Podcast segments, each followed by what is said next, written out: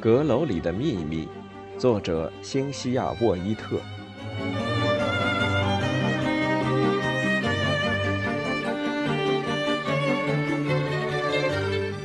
第十三章：谁都不可信任。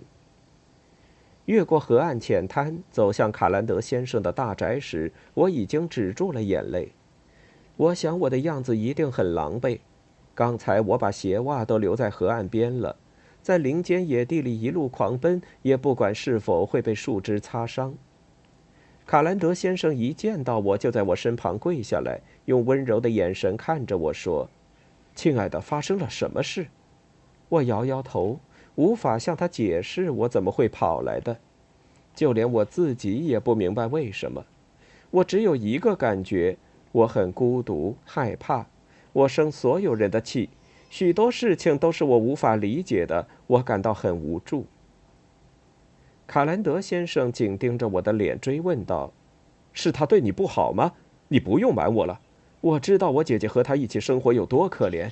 不管是什么问题，琼一定会妥善解决的。”他的这句话把我拉回了现实，因为我知道，不只是感觉，而是知道一个事实，那就是一切都不会妥善解决的。永远都不会。他一定从我的表情中看出什么来了。好一点了吗？他问。我这才发现，他也离开了家里，一个人在外面。他跪着和我面对面，他的声音安详而温暖，安慰着我。然而双眼却炯炯有神地盯着我，像要看穿我的内心。他一边把手帕递给我，一边问：“出什么事儿了吗？”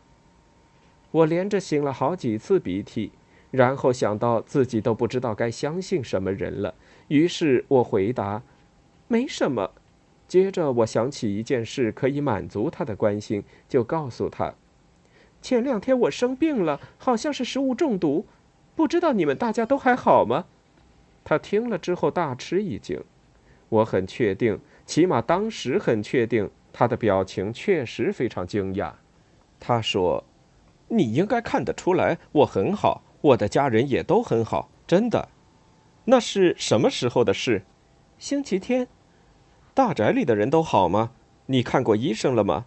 我点点头，随后说：“对不起，你是要去镇上吗？我耽误你的时间了。不要紧，我改天再去。我们去散散步好吗？去一个没人打扰的地方。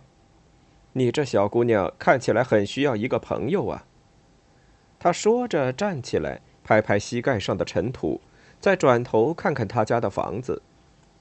我顺着他的目光看去，没有看见任何人，我们便慢慢的沿着河边的小路往前走。你真的不想跟我说吗？他柔声的问。你可以告诉我的，什么事情都可以跟我说。我想做你的朋友，但如果你不想说，我也可以谅解。你想要的，我猜只是朋友的安慰，只是想像现在这样随意走走，闲聊几句，好让你暂时忘记那些烦恼的事，不管是什么事，对不对？他似乎还很了解我，我只能感激他的体贴。你毕竟还是个孩子嘛。他微笑着垂眼看着我，金发在阳光下闪着耀眼的光泽。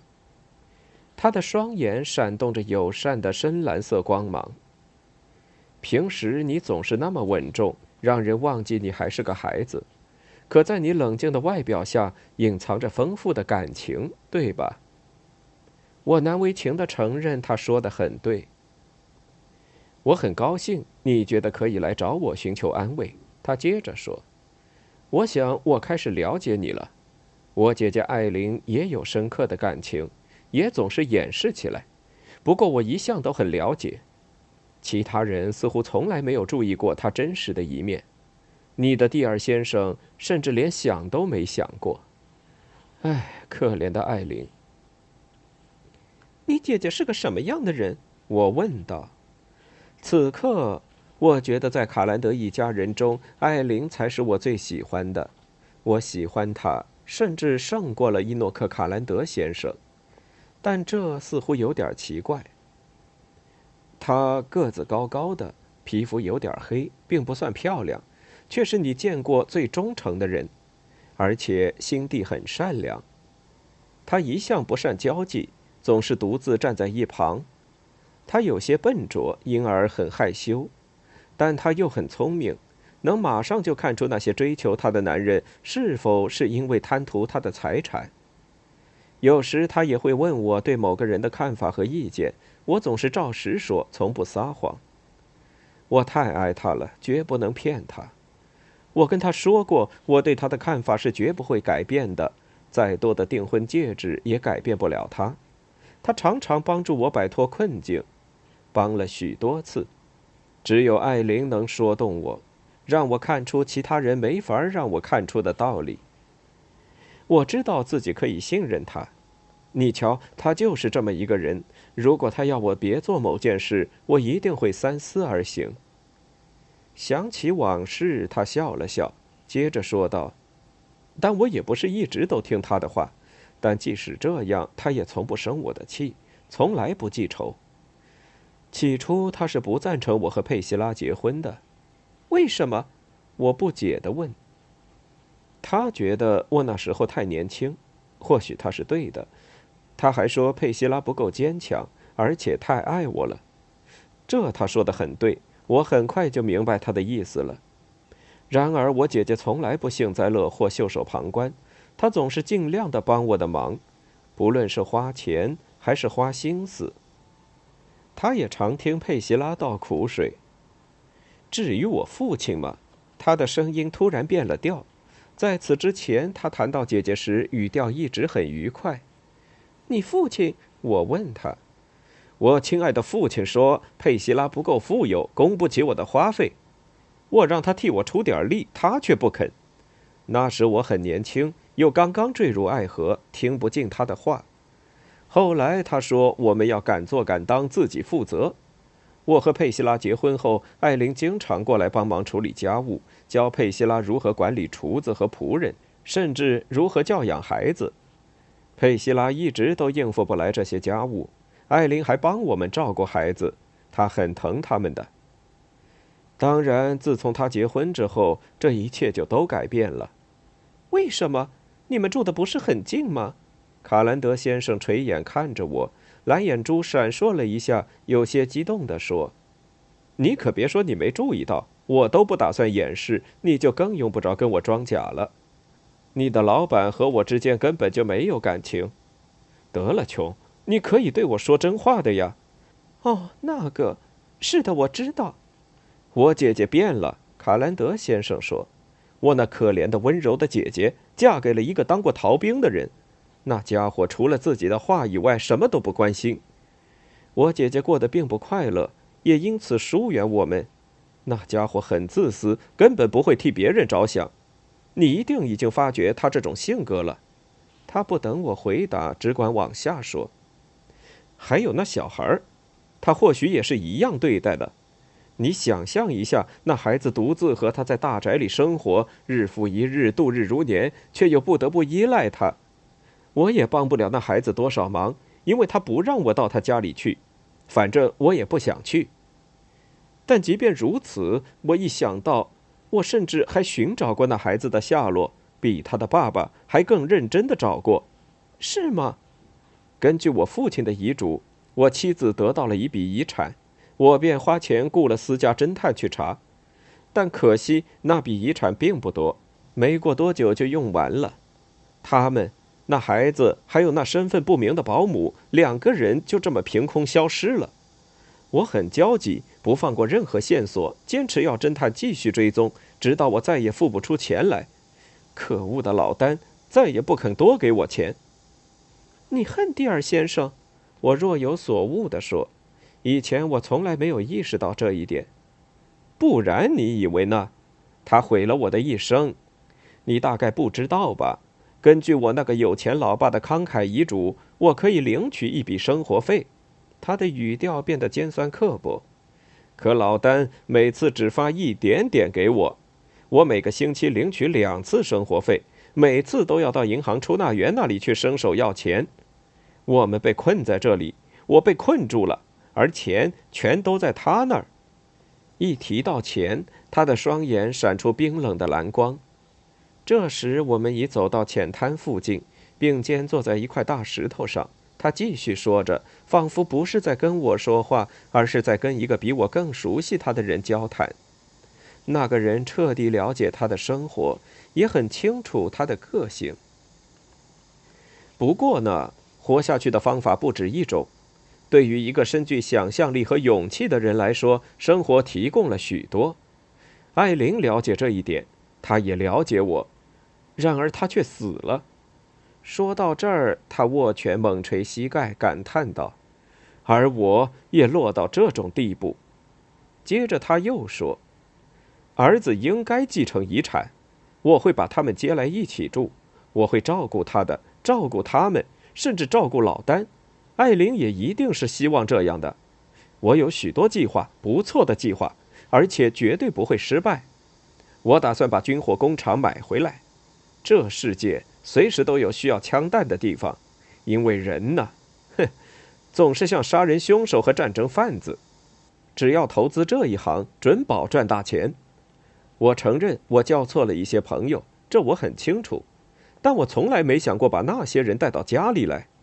我一向谨慎，那些人有不少构想，只欠资金。我绝不会让我的家人让尊贵的卡兰德家族卷进去的，这点我会很小心。他猛地住口了，好像这才突然发现坐在一旁聆听的是我。他有些不自然地问：“你觉得怎么样呢，温莱特小姐？如果是你，你会怎么应付我这种弟弟？”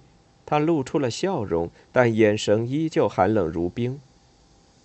这是一次试探，我可以感觉得出，他似乎在密切关注我的答复。我们面前是宽阔的河流。头顶的枝叶在微风中摇曳低语。我想象着卡兰德先生的生活有多孤寂，才使他如此在意我对他的看法。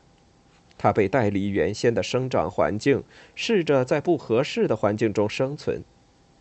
他在等着我回答，于是我仔细的思考着，但并不是在思索该对他说什么，而是在想康斯坦姨妈会怎么形容这里的山岭之美。蒂尔先生会如何描绘此地的景物？有力而不失纯真可爱。我想着，坐在身边的卡兰德先生正置身在一圈高低起伏的山峦间，坐在一块庞大坚硬的、像地底蹦出来的巨石上。他金发灿然，穿着一件洁净的麻质白衬衣，皮靴擦得锃亮，正低头盯着自己的脚尖。他告诉我的某些事情，和我从卡兰德文件里得知的事实并不相符。他姐姐真的不蒂尔先生真的是他所形容的那种人吗？卡兰德先生领到的生活费真的很少吗？而他的脸，我亲眼目睹他谈到财产时变化不定的表情，那是一张贪婪的脸吗？最后我回答：“我不知道。”那是我所能想到的最贴切的答案，但也是个谎言。我当然不知道该怎么做。或许我会和艾琳及蒂尔先生采取同样的做法。我会困扰不安，也会尽量在合理的范围内对他慷慨，却无法相信他。如果我是他的姐姐，我可能会爱他，却无法信任他。这真是个可怕的想法。但卡兰德先生非要我完整的回答不可。他说：“你对我不够真诚。”我注视着他，泪水涌上眼眶。他或许是个好人，很有才华，优雅机智，见多识广。凡他所到所住之处都愉悦而舒适。然而，他究竟欠缺了什么呢？让我终究明白他不可信任呢？我会照顾这样的弟弟，并竭尽全力协助他成为最好的人。我回答。他笑了起来，继而说：“哼，你知道吗？好人全都一个样，他们的心都是一个模子造出来的。我不懂，我说你用不着，我也不认为你会懂。他告诉我，我惹你生气了吗？我不是故意的。你说实话，怎么会惹我生气呢？他说道。我走神了，抱歉，在你陪着我的时候，我却想着别的事情。我跟你说，你必须学着更会表现自己，否则没人会注意你的。总是静静地待在角落里，不会引人注目。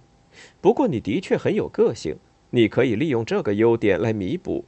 啊，我伤到你了，我不是故意的，但这是事实。你得脸皮厚一些，才能应付生活，亲爱的。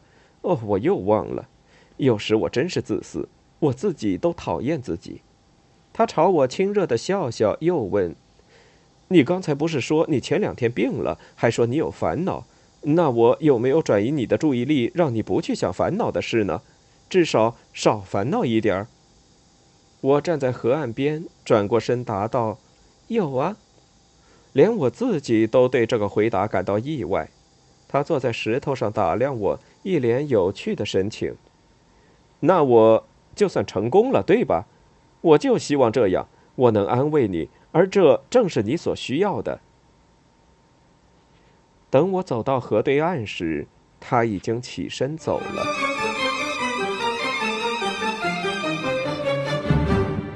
欲听完整版有声书，请关注我的微信公众号“我也读书 FM”，获得收听与更新信息。